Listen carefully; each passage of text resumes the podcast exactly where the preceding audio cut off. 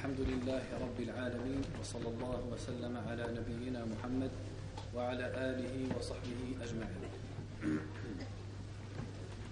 فنواصل الكلام على آية الحقوق من سورة النساء.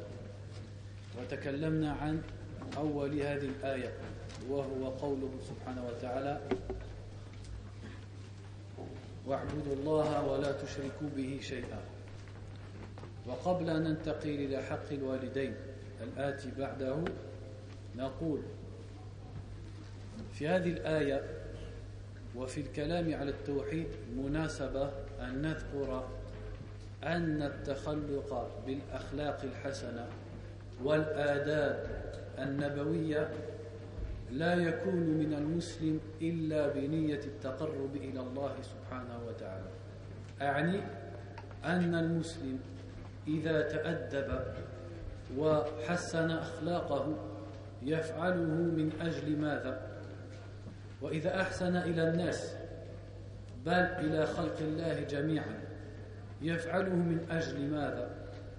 هل يفعله لمجرد التناعم بالأدب والأخلاق؟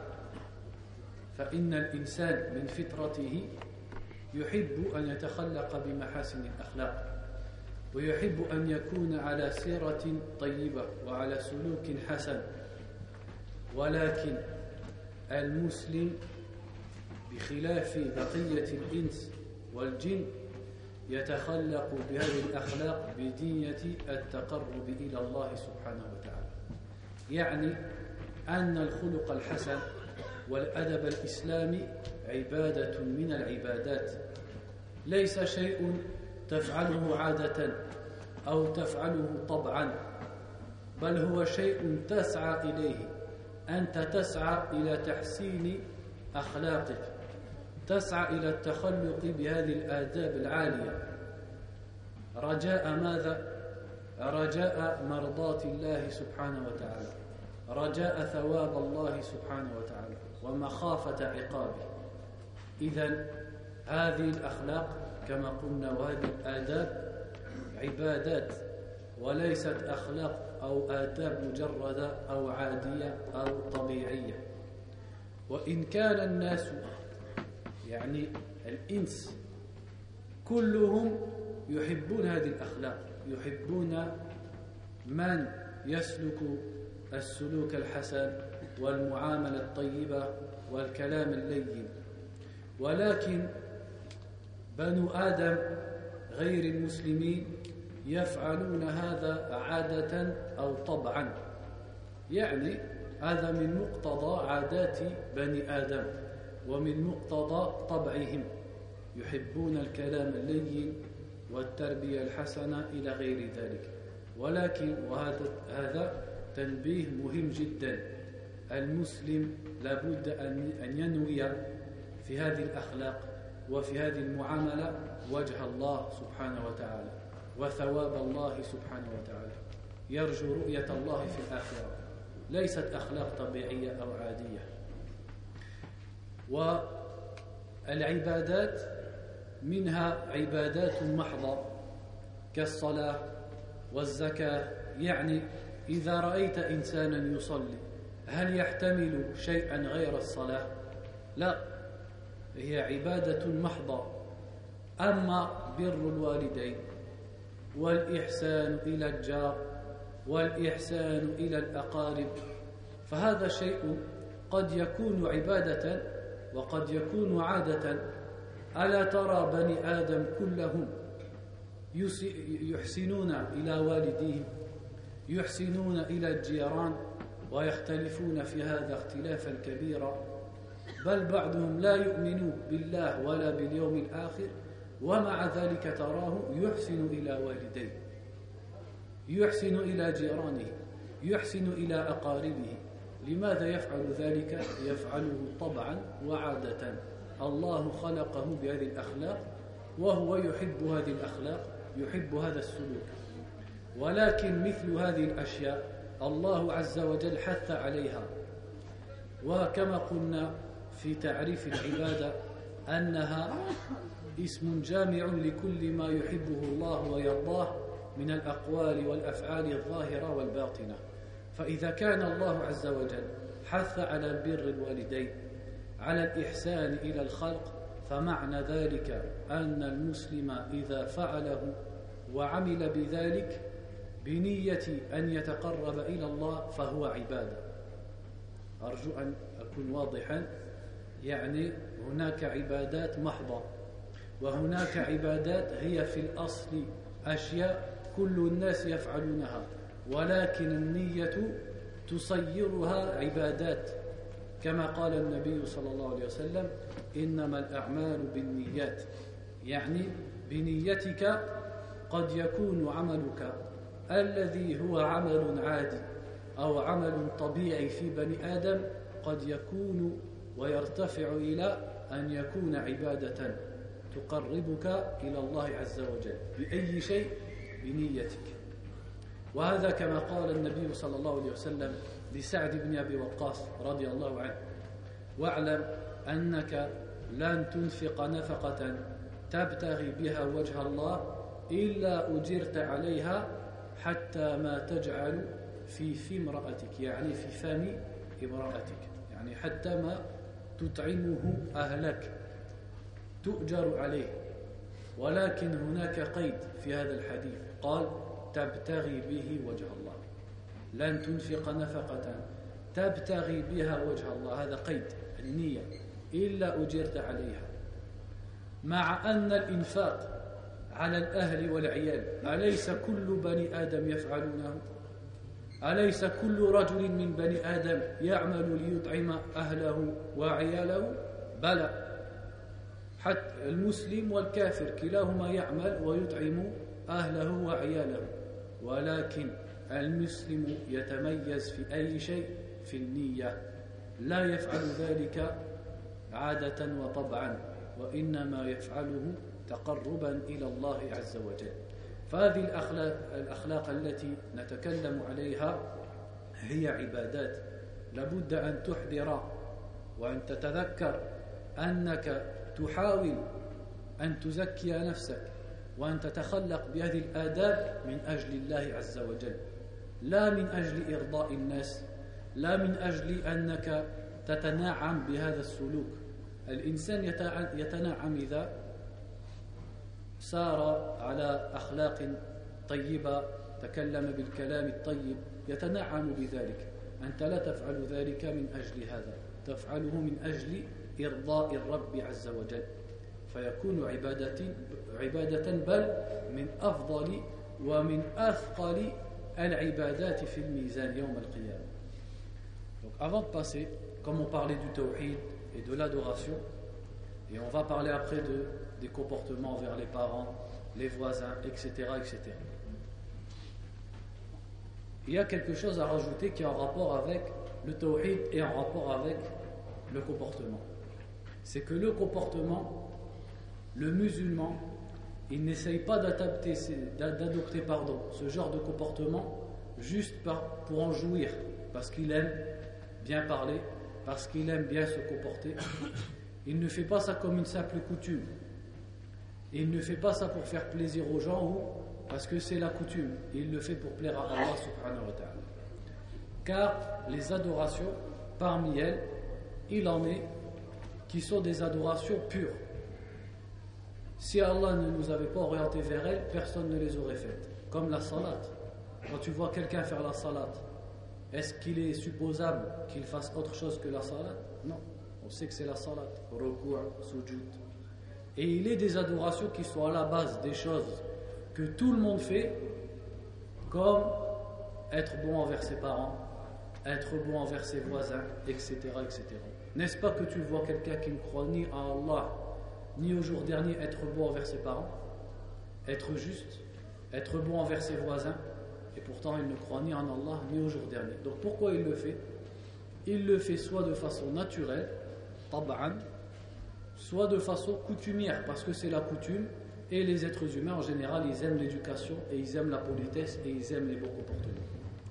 Mais le musulman, il doit avoir à l'esprit qu'en adoptant ces comportements islamiques, dont on va parler par la suite, il doit avoir une niya qui est de chercher la récompense d'Allah et de plaire à Allah subhanahu wa ta'ala et d'échapper du châtiment d'Allah. Ainsi, ces comportements ils deviendront une adoration.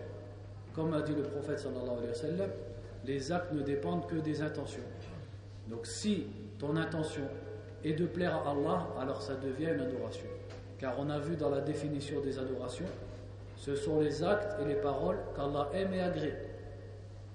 Or, Allah aime et entraîne à être bon envers les parents, à être bon envers les voisins. Même si à la base, tout le monde le fait, même les non-musulmans. Tous les êtres humains le font.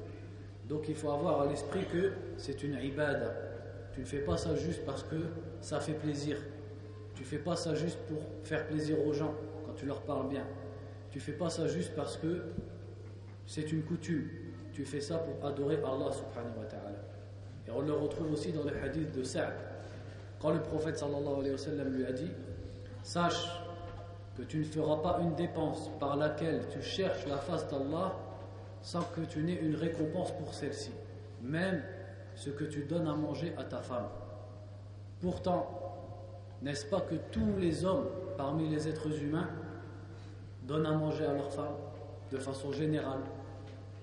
Ils travaillent pour nourrir leurs femmes et leurs familles. Ça, c'est quelque chose de naturel. Et pourtant, il a dit à ça, tu auras une récompense pour ça. C'est-à-dire, c'est une ibada. Mais il a mis une condition. Il a dit, par laquelle tu recherches la face d'Allah. C'est-à-dire, si tu le fais pour la face d'Allah, pour plaire à Allah, alors ça devient une ibada, une adoration qui te rapproche d'Allah subhanahu wa ta'ala. Et même ça devient parmi les meilleures adorations et les adorations qui pèsent le plus dans la balance au jour du jugement. نقرأ ما قاله الشيخ عبد الرحمن بن سعدي رحمه الله تعالى في قوله عز وجل وبالوالدين وبالوالدين إحسانا. يقول أحسن إليهم بالقول الكريم وبالخطاب اللطيف. يعني إذا خاطبت أباك وخاطبت أمك هل تخاطبهما كما تخاطب زيدا وعمرا؟ أبدا. لابد أن تميزهم بالخطاب المحترم اللطيف والفعل الجميل كالهدية والإحسان والمعاونة وغير ذلك. بطاعة أمرهما واجتناب نهيهما. فإنه يجب على العبد أن يطيع أباه وكذلك يطيع أمه. ولكن نقف هنا وننبه تنبيها في غاية الأهمية لا سيما في مجتمعنا هذا. الذي نسمع فيه أن زيدا من الناس شاب رجل يشتهي النكاح وأمه تمنعه فهو يمتنع. وجد بنتا صالحا من أسرة طيبة متدينة يمتنع. ما السبب؟ أمه ترفض. هل هذا موافق للإسلام؟ هل هو من طاعة الوالدين التي أمر الله بها؟ لا. بل طاعة الوالدين مقيدة بعدم مخالفة أمر الله والرسول صلى الله عليه وسلم وبعدم الإضرار على الشخص على الولد أو على البنت. والأمثلة كثيرة. لو أن الأم قالت لبنتها لا تحتجبي ماذا تفعل؟ هل تسمع لأمها وتلقي حجابها وجلبابها؟ أم تسمع قول الرب تبارك وتعالى؟ يا أيها النبي قل لبناتك قل لأزواجك وبناتك ونساء المؤمنين يدنين عليهن من جلابيبهن. من تطيع في هذه الحالة؟ هل تطيع الله عز وجل؟ أو تطيع أمك. تطيع الله. لا طاعة في مخلوق لمخلوق في معصية الخالق. لأن أمر أمك في هذه الحالة خالف أمر الله عز وجل تماما. أو إذا كان أمر الوالد أو أمر الوالدة يأتي بالضرر عليك ويمنعك من مصلحتك. أنت كما قلنا وجدت بنتا طيبة وأنت تريد الزواج وهي متدينة ومن أسرة طيبة وتمتنع من أجل أن أمك, أمك قالت لا ليست من بلادنا ليست من قريتنا ليست جميلة لا تعجبني. أهلها موهم أغنياء وغير ذلك من الأشياء التي لا قيمة لها. الآن من تسمع؟ هل تسمع رغبتك في الزواج أو تسمع أمك التي في هذه الحالة تمنعك من مصلحتك؟ هل في زواجك من هذه المرأة الطيبة ضرر على أمك؟ أجيب لا ليس فيه ضرر. من الذي يعيش معها بين الجدران أنت أو أمك؟ أنت. إذا كونك, كونك تتزوج هذه المرأة هل فيه ضرر على أمك؟ لا. هل فيه مصلحة, مصلحة لك في دينك ودنياك؟ نعم. إذا تتزوج ولا تسمع لأمك. وهكذا. وهذا شيء نبه عليه العلماء ومنهم ابن تيمية رحمه الله تعالى. Donc Abdurrahman ibn Sa'di dit à propos du verset et faites preuve de bienfaisance envers les parents. Il dit soyez bienfaisants envers eux par les bonnes paroles et par le fait de leur parler doucement. Ça, c'est une évidence. Est-ce que tu parles à ton père et à ta mère comme tu parles à ton ami? Est-ce que tu parles à ton père et à ta mère comme tu parles à quelqu'un dehors? Bien sûr, il faut que tu les distingues par une façon de parler, par le respect dans la parole et par le fait, par jamil, en leur faisant des, des actes, des beaux actes envers eux, comme des cadeaux, l'aide, les aider dans leurs tâches, etc., etc. Et en obéissant à leur ordre et en s'écartant de ce qu'ils t'interdisent. C'est-à-dire que le musulman doit obéir à ses parents. Et c'est une obligation d'Allah subhanahu wa. Si ton père te dit va me faire telle course, tu vas faire la course. Si ta mère te dit conduis-moi au mariage de Fulana, tu l'as conduit au mariage, et ainsi de suite. Bil ma'rouf. fil ma'rouf. Tu leur obéis dans ce qui est convenable, dans ce qui est raisonnable. Si ton père te dit mets-toi sur un pied avec les deux mains sur la tête du matin au soir, est-ce que tu vas lui obéir? Quelqu'un va dire bah, l'obéissance est obligatoire. Non, l'obéissance bil ma'rouf, dans ce qui est convenable, dans ce qui est raisonnable, dans ce qui est coutumier. Donc ici, on s'arrête et on attire l'attention sur un point. C'est que certes, l'islam ordonne d'obéir au père et à la mère, mais cette obéissance est conditionnée par le fait qu'elle ne contredise pas l'ordre d'Allah et du prophète sallallahu alayhi wa. Et aussi qu'elle n'amène pas un mal à l'enfant, qu'il soit un garçon ou une fille. Donc par exemple, si une femme dit à sa fille jette ton hijab, jette ton gilbab. Ça, c'est un ordre. On a dit, il est obligatoire d'obéir. Mais Allah Azza wa a dit dans le Coran, ô toi le prophète, dis à tes femmes, à tes filles et aux femmes des croyants qu'elles rabattent sur elles leur grand voile, leur gilbab. Donc la fille, est-ce qu'elle écoute Allah Azza wa ou elle obéit à sa mère La ta'ata fi fi ma'siyatil khaliq. On n'obéit pas à une créature en désobéissant au Créateur. Ou alors l'ordre ne contredit, pas, ne contredit pas un ordre, mais va te ramener une nuisance et un mal. Tu es jeune, tu veux te marier, tu crains pour ta personne, tu te renseignes, tu trouves une fille de bonne famille, bien éduquée, bien dans la religion, etc. Et ta mère te dit non, elle n'est pas de notre village. Non, elle n'est pas belle pas pour moi. Non, j'aime pas sa façon de parler. Non, elle n'est pas de notre bled. Non, sa famille ne sont pas riches. Etc. etc. Qu'est-ce que tu fais? Si tu te retiens de te marier avec cette fille, est-ce qu'il y a un mal pour toi? Un grand mal. Si tu te maries avec cette fille, est-ce qu'il y a un mal pour ta mère? Aucun mal. Qui va vivre entre quatre murs avec elle? C'est toi ou c'est ta mère? C'est toi. Donc ta mère, ne va souffrir en rien du fait que tu te maries avec cette fille. donc tu te maries avec elle. Et n'est-ce pas que l'islam a fait que l'homme n'a pas de wali, n'a pas de tuteur, mais il cherche sa femme lui-même et il choisit qui il veut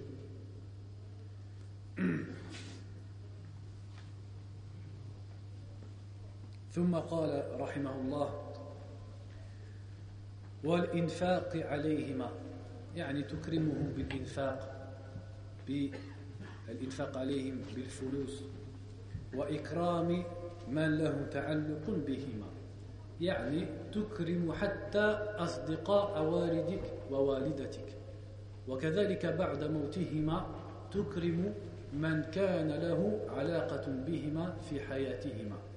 مثلا هذا الرجل كان صديقا لأبيك فأنت تزوره إكراما لمن؟ إكراما لأبيك لا إكراما لهذا الرجل. لو لم يكن بينه وبين أبيك صداقة هل زرته؟ لا ولكن تزوره من أجل من؟ من أجل إكرام أبيك وإرضاء للرب سبحانه وتعالى Ensuite, il a dit aussi c'est en dépensant pour eux et en gardant un bon lien avec les gens qui ont des liens avec eux. C'est-à-dire, tu dois aussi honorer les amis de tes parents. Et même après leur mort, par exemple, cette personne, elle était l'ami de ton père, eh bien, toi, tu vas le visiter. Tu lui donnes une distinction par rapport au reste des gens. Pour qui Est-ce que c'est pour lui en lui-même S'il ne pas été un ami de ton père, est-ce que tu l'aurais visité Non. C'est pour honorer ton père et pour plaire à Allah subhanahu wa ta'ala. Et de même pour la mère. ونقرأ بعض الأحاديث في هذا الموضوع عن ابن مسعود رضي الله عنه أن النبي صلى الله عليه وسلم سئل أي العمل أحب إلى الله؟ فقال صلى الله عليه وسلم الصلاة على وقتها. قيل ثم أي قال بر الوالدين. البر ليس مجرد الطاعة بل هو أمر زائد على الطاعة وهو ما ذكره الله هنا الإحسان. الطاعة من العدل من العدل أن تطيع هذا الوالد وهذه الوالدة اللذين تعبا في مراعاتك وفي تربيتك. وسهروا الليالي لأنك كنت تبكي وكنت وكنت. ولكن المطلوب هنا ليس العدل فقط بل الإحسان. أمر زائد على العدل زائد على الطاعة وهو الإحسان. يعني تنعم عليهم ترحمهم تنفق عليهم وهكذا. Donc là on lit des hadiths dans le sujet. Le premier c'est celui d'Ibn Mas'ud dans le Bukhari comme quoi le prophète sallallahu alayhi wa sallam on lui a posé la question quelle est l'action la plus aimée à Allah? Et il a dit, c'est le fait de faire sa prière à l'heure. On lui a dit, et ensuite, et là il a dit, birrul walidain. Le fait d'être bon et obéissant envers ses parents. Donc c'est pas juste l'obéissance. L'obéissance, ça c'est un devoir. Et c'est une équité quand on regarde. Il est juste que tu obéisses à ce père et à cette mère qui se sont fatigués et qui ont veillé à cause de toi. Mais ce qui est demandé, c'est pas juste la justice et l'équité, c'est de rajouter l'ihsan, de faire du bien, même quand la, situation ne, ne, l'appelle pas ou ne le demande pas. Tu, tu, leur fais du bien, tu dépenses, tu fais des cadeaux avec les paroles, avec l'aide, etc. etc. وقال النبي صلى الله عليه وسلم لا يجزئ ولد والدا. يعني الولد لا يمكن له أن يشكر والده على الوجه المطلوب على الوجه الكامل أبدا. إلا أن يجده مملوكا فيشتريها فيشتريه فيعتقه. وهذا في صحيح مسلم. Ensuite, dans l'autre hadith, dans Sahih Muslim, le prophète sallallahu alayhi wa sallam a dit Un enfant ne peut pas rendre l'appareil à son père. C'est-à-dire, le fils, il ne pourra jamais remercier son père comme il se doit. Comme on a dit, pour tout ce qu'il a fait pour toi, il a travaillé pour toi, il a dépensé, il a veillé, il s'est fatigué, etc., etc. Mais il a dit à la fin, sauf s'il trouve son père esclave et il l'achète et il le libère, alors il l'aura remercié comme, comme il se doit. وجاء في الحديث أن النبي صلى الله عليه وسلم سأله رجل من الصحابة فقال من أحق الناس بحسن صحابتي؟ يعني بحسن الصحبة بحسن الكلام بحسن المعاملة.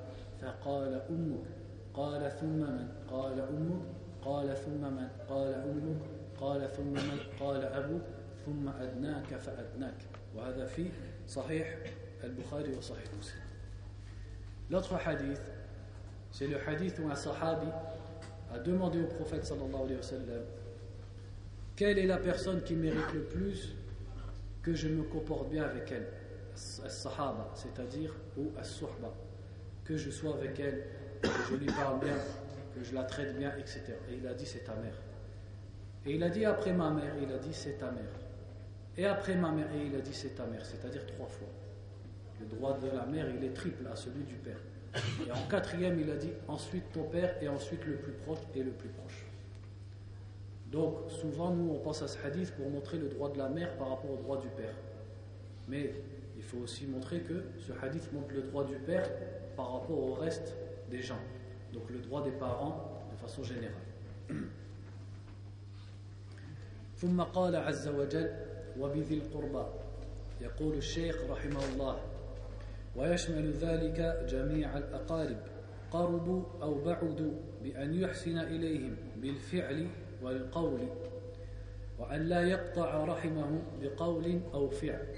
وهذه العبارة دقيقة جدا لأنها تفهمنا أن القاطع قد يكون الذي يسيء إلى الآخر بالقول أو بالفعل. لا الذي يمتنع من الزيارة بسبب هذه الإساءة معنى عمك أو أخوك ابن عمك بينكما علاقة طيبة بالمعروف ثم أساء إليك بالقول أو بالفعل فامتنعت عن زيارته وقطعت العلاقة. من القاطع هنا؟ القاطع ليس هو الذي امتنع بعد الإساءة هو الذي أساء بقوله أو بفعله لأنه بإساءته قطع الرحم. أما الآخر فردة فعله طبيعية. كيف يزوره وهذا يسبه أو يضربه أو يأخذ أمواله إلى آخره؟ هو الذي قطع. ولكن من الواصل؟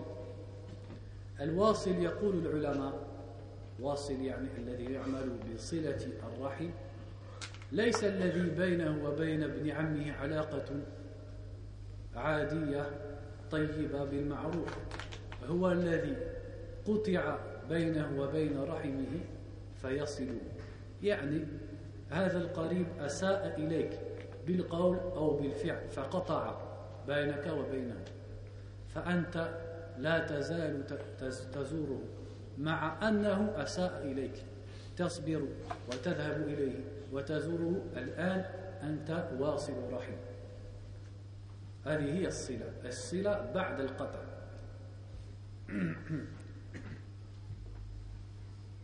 وأن لا يقطع رحمه بقول أو فعل. Donc ici ensuite Allah Azza wa Jalla dit وَبِذِي الْقُرْبَى et les gens proches, les proches parents. Ou euh, c'est ça, c'est les parents, c'est-à-dire ceux qui ont un lien de parenté avec toi. Donc le shir dit ici, ceci englobe tous les proches, qu'ils soient loin ou proches, c'est-à-dire que ce soit des cousins très éloignés ou alors que ce soit ton frère et ta soeur. Tout ça, ce sont les liens de parenté que tu dois entretenir et ils ont un droit sur toi, c'est que tu sois bon envers eux.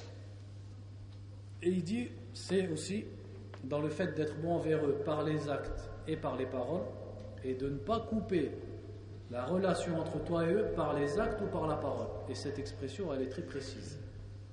Parce qu'on peut en comprendre de cette expression du shir, rahimahullah, que celui qui commet un mal à son proche par les paroles ou par les actes, c'est lui qui aura coupé. Ce n'est pas celui qui réagit de façon naturelle en arrêtant d'aller le voir parce qu'il a subi une injustice. Beaucoup posent la question. Par exemple, il dit un tel dans ma famille, il ne me respecte pas, il m'insulte, il me prend mon argent, donc j'ai arrêté de le visiter. est-ce que j'ai coupé les liens de parenté? C'est lui qui a coupé les liens de parenté. C'est lui qui t'a fait du mal par les paroles et par les actes. Comment c'est toi qui aurais pu couper les liens de parenté alors que lui il est injuste envers toi? C'est lui qui a coupé. Ta réaction elle est normale. Comment tu vas aller chez lui alors qu'il te frappe, il te prend ton argent, il t'insulte Mais tu peux acquérir un mérite. C'est dans ce qu'on appelle Silatul Rahim. Silatul Rahim, c'est recoller les liens après qu'ils aient été découpés.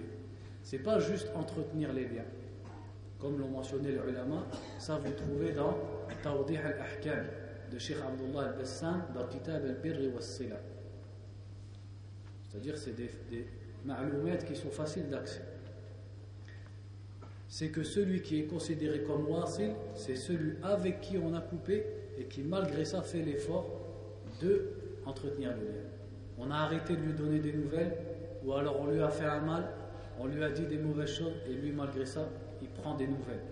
Il appelle, il visite, il fait des cadeaux, etc. Celui-ci, c'est celui qui fait as-sila, le lien de parenté, après qu'il ait été coupé. Donc ce qui est voulu dans l'entretien du lien de parenté, c'est pas justement, c'est pas l'entretien.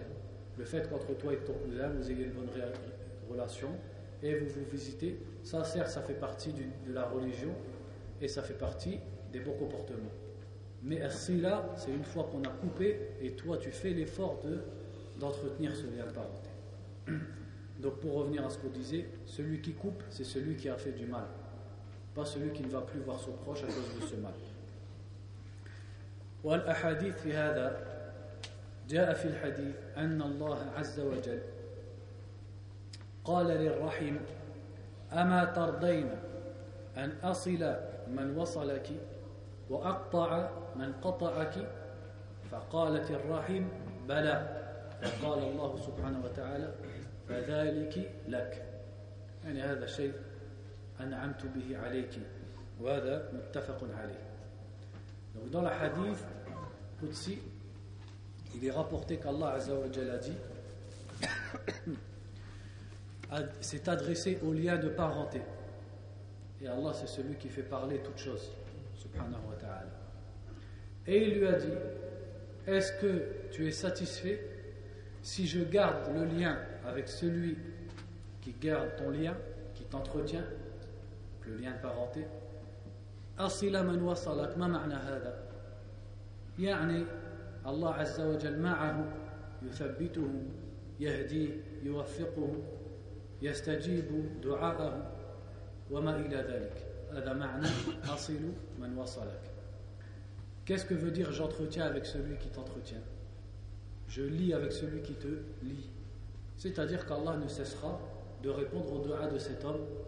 et il ne va pas le délaisser.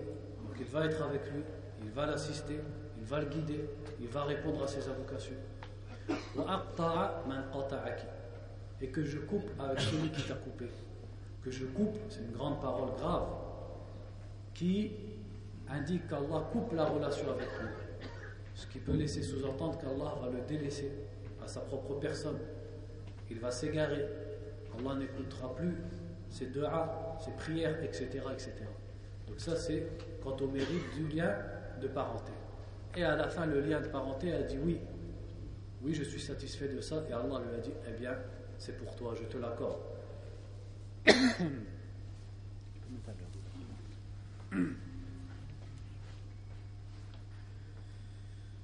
وجاء كذلك في الحديث أن أحد الصحابة اشتكى إلى النبي صلى الله عليه وسلم فقال يا رسول الله إن لي قرابة أصلهم ويقطعونني يقطعون العلاقة يسيئون إلي وأحسن إليهم ويسيئون إلي وأحلم عنهم ويجهلون علي.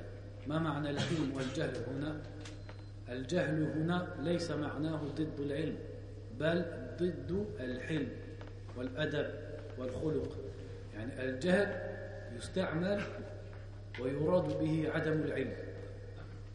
ويستعمل ويراد به عدم الأدب عدم التربية. قل فلان خلقه خلق الجاهل مع أنه قد يكون قد يكون لديه علم علم بالأحكام الشرعية وغير ذلك ولكن ليس له تربية ليس له أدب فيقال له جاهل. فقال هنا وأحلم عنه ويجهلون علي. فقال النبي صلى الله عليه وسلم لئن كنت كما قلت فكأنما تسفهم المل يعني تطعمهم الرماد الحر ولا يزال معك من الله ظهير ظهير يعني معاون عليهم ما دمت على ذلك. وهذا في صحيح مسلم. وهذه الأحاديث سهل أن تجدها كلها تقريبا في رياض الصالحين. أنا ما ذهبت بعيدا حتى أجدها. العلماء سهلوا علي كل شيء. تفتح رياض الصالحين تجد هذه الأحاديث.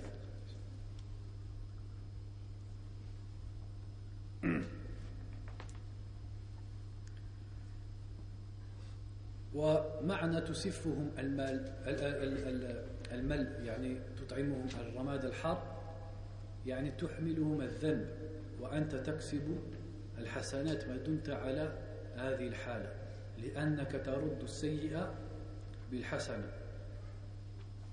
Le dernier hadith dans ce sujet, c'est un sahabi qui s'est plaint au prophète sallallahu alayhi wa sallam et lui a dit Ô messager d'Allah, j'ai des proches avec qui j'entretiens le lien et eux ils le coupent.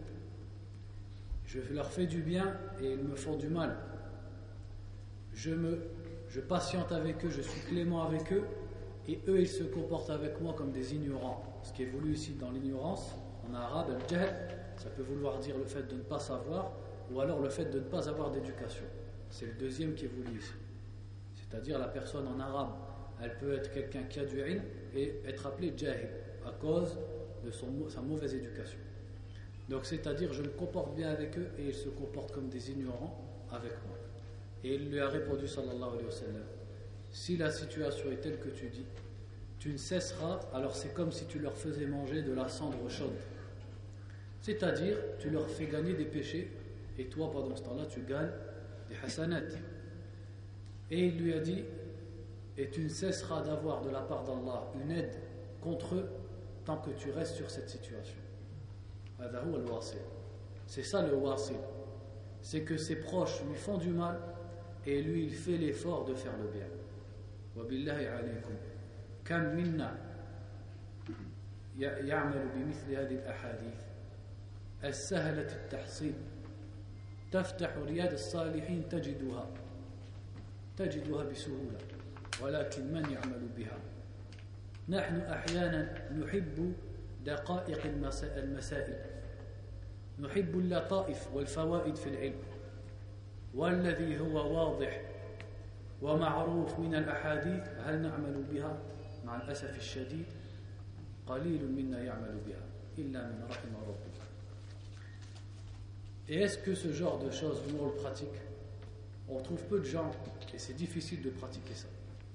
Nous on aime lire un livre, écouter un cours et entendre des, des fawaïd dans l'ilm, dans la science qu'on n'a jamais entendu. Des paroles étonnantes dans l'ilm, comment il a pu déduire ça du hadith, etc. Alors que les choses qui sont claires, qui sont connues de tout le monde, et je sais très bien, et je savais avant de faire mon cours, que tous ces hadiths, vous les avez déjà entendus. Et j'ai pas été loin pour les trouver. J'ai ouvert Riyad Salihin et je les ai écrits sur mon papier. J'ai pas été dans Al-Silsila Sahiha ou Mustadrak al-Hakim. J'ai été tout proche. J'ai même pas été dans le Kutub al-Sitta. Mais malgré ça, est-ce qu'on agit en conséquence de ces hadiths? Et est-ce qu'on les met en pratique Ça, c'est autre chose.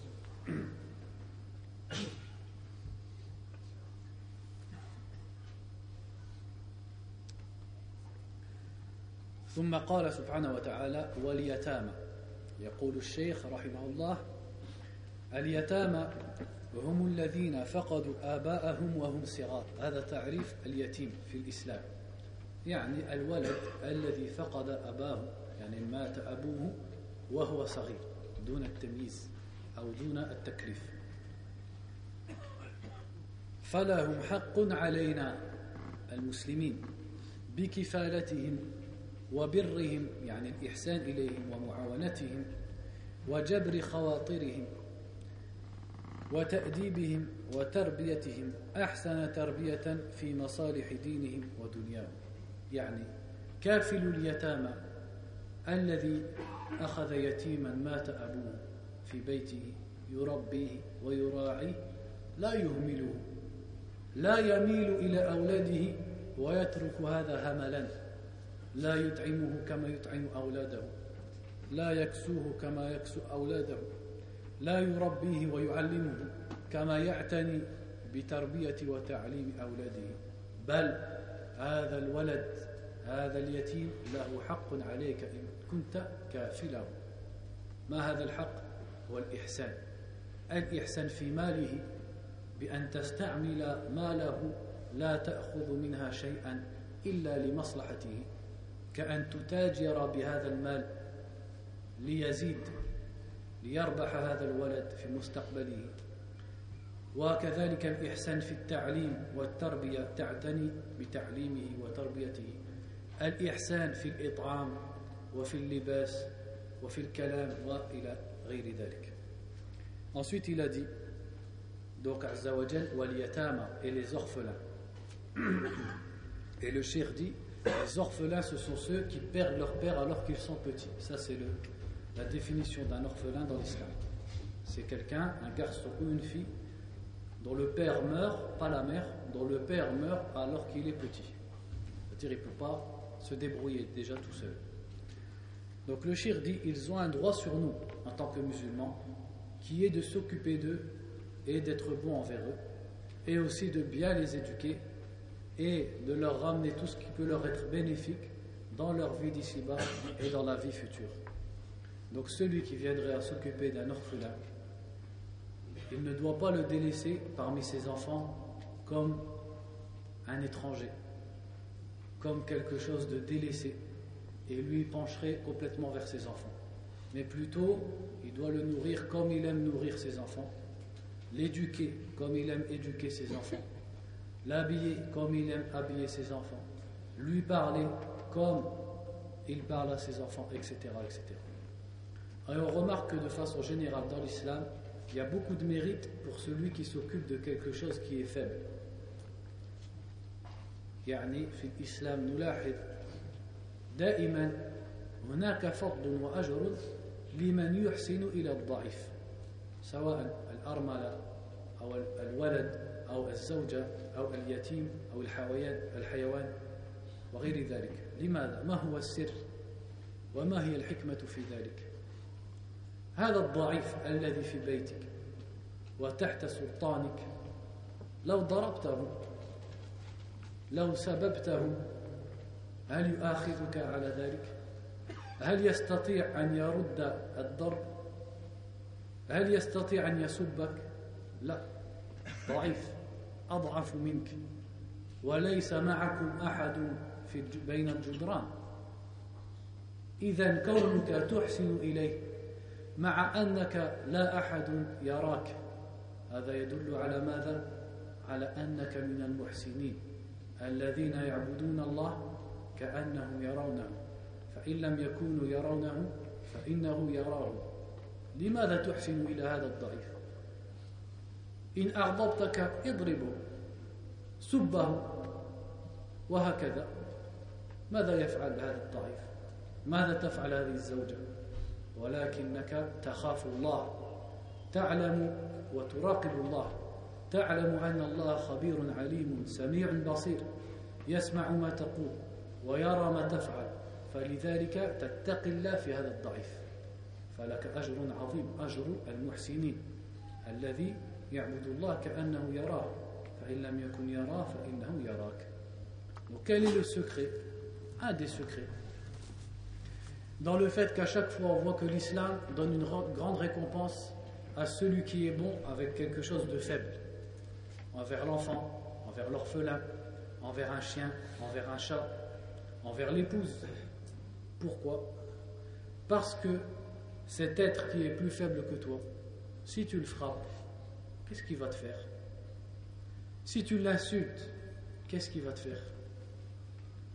Si tu l'opprimes, qu'est-ce qu'il va te faire? Il ne peut rien te faire. Tu as pouvoir sur lui. Bien sûr, ce pouvoir diverge d'une société à une autre, d'une situation à une autre, d'une époque à une autre. Mais de façon générale, un orphelin qui est chez toi, si tu le frappes, tu l'insultes et tu l'opprimes, qu'est-ce qu'il va faire pour se défendre? Il ne peut rien faire. Au pire, il va aller au juge et on va rejeter sa parole. Donc le fait que malgré ça, tu es bon envers lui, quand il t'énerve, tu ne t'énerves pas sur lui. Tu le traites comme tu traites ses enfants, alors que personne ne te voit, ça prouve que tu as quelque chose de ihsan. Le fait d'adorer Allah comme si tu le voyais. Car si tu ne le vois pas, lui, il te voit. Pourquoi tu as craint Allah dans ce petit? Parce que tu sais qu'Allah te voit. Parce que personne d'autre ne te voit. Ce comportement que tu as adopté, c'est pas par peur du juge, c'est pas par peur de quelqu'un qui te voit puisqu'il n'y a personne. Et c'est pas par peur de ce fait parce qu'il ne peut pas te répondre. Donc ça prouve que c'est par peur de qui? Par peur d'Allah. Et celui qui a peur d'Allah, d'une peur pure, pas parce que quelqu'un le voit, alors celui-là il est proche de l'ihsan. C'est pour ça qu'il a une grande récompense. Wallahu a'lam.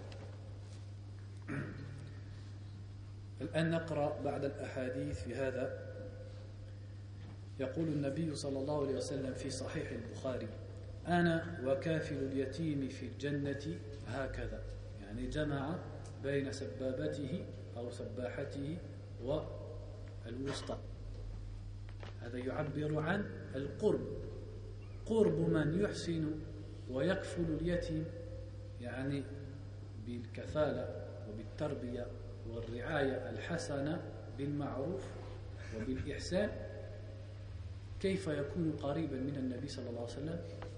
لا يوم القيامة فحسب قال في الجنة. والنبي صلى الله عليه وسلم أخبرنا أن درجات الجنة هل هي واحدة أم متفاوتة؟ متفاوتة تفاوتا عظيما. والنبي صلى الله عليه وسلم أين هو هل في أسفل الجنة أو أعلاها في أعلاها فإذا كان هذا الكافل لليتيم مع النبي معنى ذلك أنه في أعلى الجنة Donc ici le hadith dans le Bukhari où le prophète sallallahu alayhi wa sallam a dit Celui qui s'occupe de l'orphelin sera avec moi dans le paradis comme ça. Et il a joint son majeur et son index pour exprimer la proximité de ce bienfaisant, plutôt de ce bienfaiteur avec le prophète. Et le prophète sallallahu alayhi wa nous a informé que les degrés du paradis sont très divers. Il n'y a pas qu'un degré. Et on sait que le prophète sallallahu alayhi wa sera au plus haut du paradis. Donc si cet homme est avec lui, parce qu'il n'a pas juste dit il sera avec moi comme ça au jour du jugement, il a dit au paradis. Ça implique que cet homme, il sera dans les plus hauts degrés du paradis.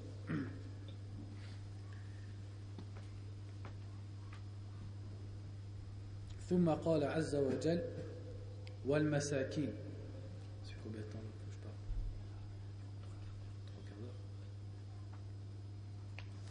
قال عز وجل والمساكين. وقال الشيخ رحمه الله الذين أسكنتهم الفقر فلم يحصلوا على كفايتهم يعني لم يحصلوا على ما يكفيهم من الطعام من الشراب من اللباس من المنكح من المركب من الدار وغير ذلك. ليس فقط في الطعام والشراب يكون كذلك في النكاح والمركب والسكن وأشياء. ولا كفاية من يمونون. يعني ليس له من يكفي من يمونون يعني الأهل والعيال.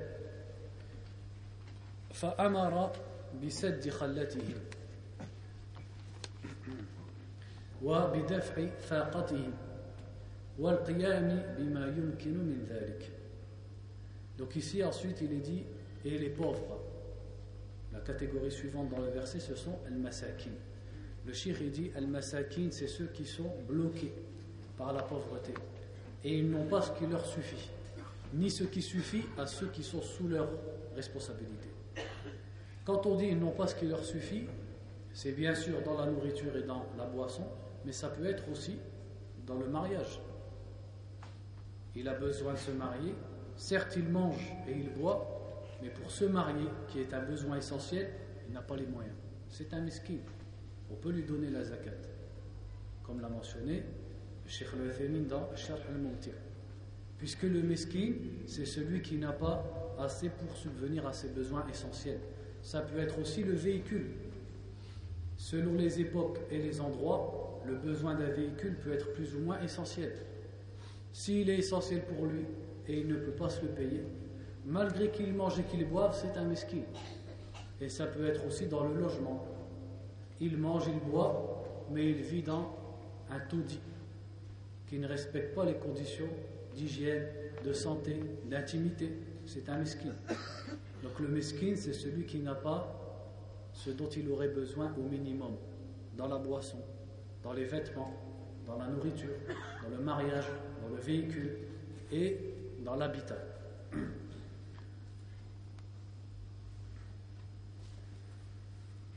Donc le shir dit Allah Azzawajal nous a ordonné, à nous les musulmans, d'essayer de combler leurs besoins autant que possible, par ce qu'on peut faire.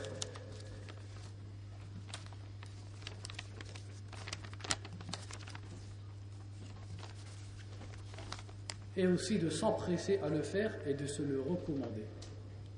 N'avez-pas vous vu cette sourate où Allah Azzawajal a dit euh, elle est dans les dix dernières, donc vous pouvez m'aider. Euh, Al-Ma'oun, c'est quoi avec le miskin ولا يحاضون على طعام المسكين على أي شيء ذمهم الله سبحانه وتعالى هل هو على عدم معاونة المساكين؟ فقط لا. على أنهم لا يحاض بعضهم بعضا على إعانة المساكين ولا يحاضون على طعام المسكين. ربما يطعم هو ولكن لا يحث إخوانه المسلمين على الإطعام فهذا مذموم. Regardez dans la sourate Al-Ma'oun qu'on connaît, qu'on connaît tous, alhamdulillah, à la fin où Allah a blâmé certaines catégories de personnes et il a dit et il n'encourage pas à nourrir le pauvre. Il n'a pas seulement dit ils ne nourrissent pas le pauvre, il les a blâmés simplement parce qu'ils n'encouragent pas à nourrir le pauvre. Vous imaginez à quel point l'islam pousse à aider les pauvres et à donner à manger à celui qui n'en a pas. L'islam, il, pousse déjà à donner à manger même aux riches. Les ulama disent que l'invitation, c'est une ibada. C'est une ibada. Même si tu invites un roi ou un ministre, n'est pas une condition d'ad-diyafa pour que ce soit une adoration que la personne que tu invites soit un pauvre. Bir. Le simple fait de donner à manger, c'est bon et ça fait partie de la religion.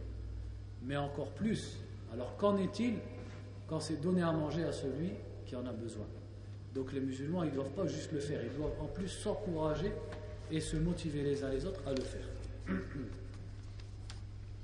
نختم بالأحاديث في الموضوع وغدا إن شاء الله أنا ألقي بعد بعد الظهر ونتكلم عن بقية الحقوق الجيران الصاحب بالجنب ابن السبيل وما ملكت أيمانكم يعني العبيد والحيوان.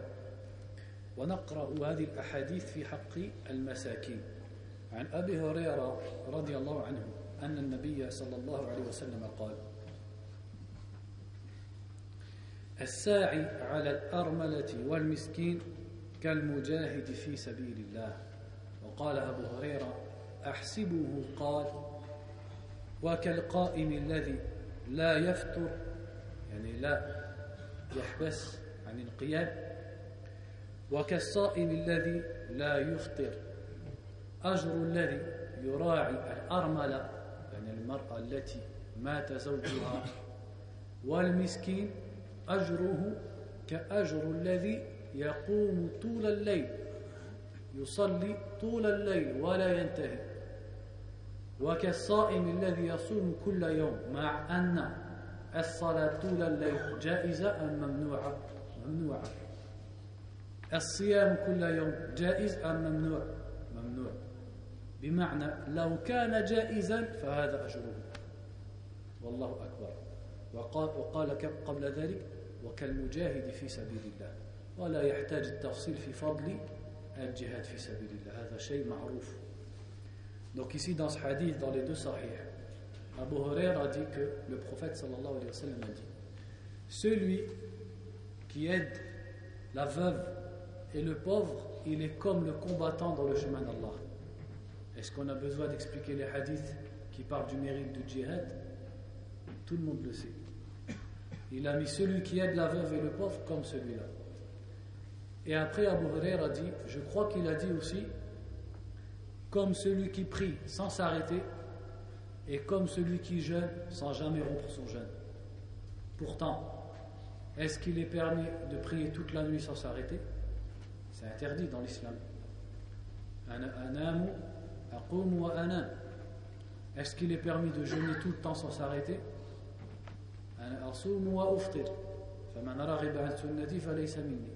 Il est interdit de jeûner tous les jours ou de jeûner sans s'arrêter. Donc le hadith veut dire si c'était permis, voilà ce que serait la récompense de celui qui aide la veuve et de celui qui aide le pauvre. وجاء في الحديث أن النبي صلى الله عليه وسلم قال ما من يوم يصبح العباد فيه إلا ملكان ينزلان. فيقول أحدهما يعني يدعو اللهم أعطي منفقا خلفا. خلفا يعني أجرا على نفقته. لا يخسر أبدا. ويقول الآخر اللهم أعطي ممسكا تلفا يدعو على من يمنع ماله ويمنع المساكين مثلا يدعو بالتلف في ماله. شيء عظيم. وهذا متى؟ هذا كل يوم. مما جعل بعض العلماء يقولون ينبغي الصدقة كل يوم ولو قليل. ولو كما قال النبي صلى الله عليه وسلم بشق تمرة Donc dans ce hadith, le prophète, toujours dans les deux sahih, le prophète a dit sallallahu alayhi wa sallam, chaque jour dans lequel les êtres humains se retrouvent, deux anges descendent du ciel.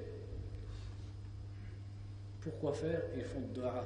Qu'est-ce qu'ils disent L'un d'eux deux dit, l'un des deux, pardon, dit Oh Allah, donne à celui qui dépense khalafan, c'est-à-dire une suite ou quelque chose en échange. C'est-à-dire qu'il ne perdra jamais. Il ne va pas perdre. Il aura une récompense en échange. Et l'autre dit Oh Allah, donne à celui qui retient, c'est-à-dire l'avare qui ne dépense pas, talafan, la perte et le gâchis dans ses biens. Donc chacun des deux fait une dua. L'un pour une catégorie, l'autre contre une autre catégorie. Donc choisis ta catégorie. Et de ce hadith, certains savants ont dit c'est pour ça qu'il convient de faire sadaqa chaque jour, pour profiter de la dua de l'ange. Même ne serait-ce que, comme il a dit dans le hadith, sallallahu alayhi wa sallam, par le bout d'une date à celui qui a faim. ونختم بهذا الحديث القدسي الذي قال الله فيه يا ابن آدم أنفق ينفق عليك Il y a un autre hadith dans, dans les deux sahih, hadith Qudsi, où le prophète sallallahu alayhi wa sallam dit qu'Allah azza wa s'est adressé à l'être humain et lui a dit Dépense au fils d'Adam, on dépensera pour toi. Ne pense pas à la conséquence. Dépense et on s'occupe de tout. والنبي صلى الله عليه وسلم كان معروفا بالكرم وبمساعدة ومحبة ومصاحبة المساكين وكان صلى الله عليه وسلم ينفق ويعطي عطاء من لا يخشى الفقر. كما قال أحد الرجال جاء إلى النبي يسأله فرجع إلى قومه فقال يا قوم أسلموا فإن محمدا يعطي عطاء من لا يخشى الفقر. استدل على صحة رسالته بماذا؟ بأخلاقه صلى الله عليه وسلم. Et aussi le prophète sallallahu alayhi wa était connu pour aimer les pauvres et accompagner les pauvres et aider les pauvres. Et une fois un bédouin est venu au prophète, il lui a demandé, donne. Et le prophète donnait, et il donnait. Ce qui fait qu'à la fin, il est reparti à sa tribu, il leur a dit, convertissez-vous à l'islam.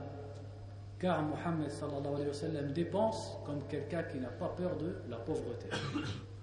Donc il a prouvé et il a compris la véracité du message par quelque chose Quelle est sa preuve sur laquelle il s'est appuyé pour prouver la véracité du message C'est son comportement, le comportement du prophète sallallahu alayhi wa sallam. ونكتفي بهذا وغدا ننتقل إلى بقية الحقوق ونبدأ بالجيران والله أعلم وصلى الله وسلم على نبينا محمد وعلى آله وصحبه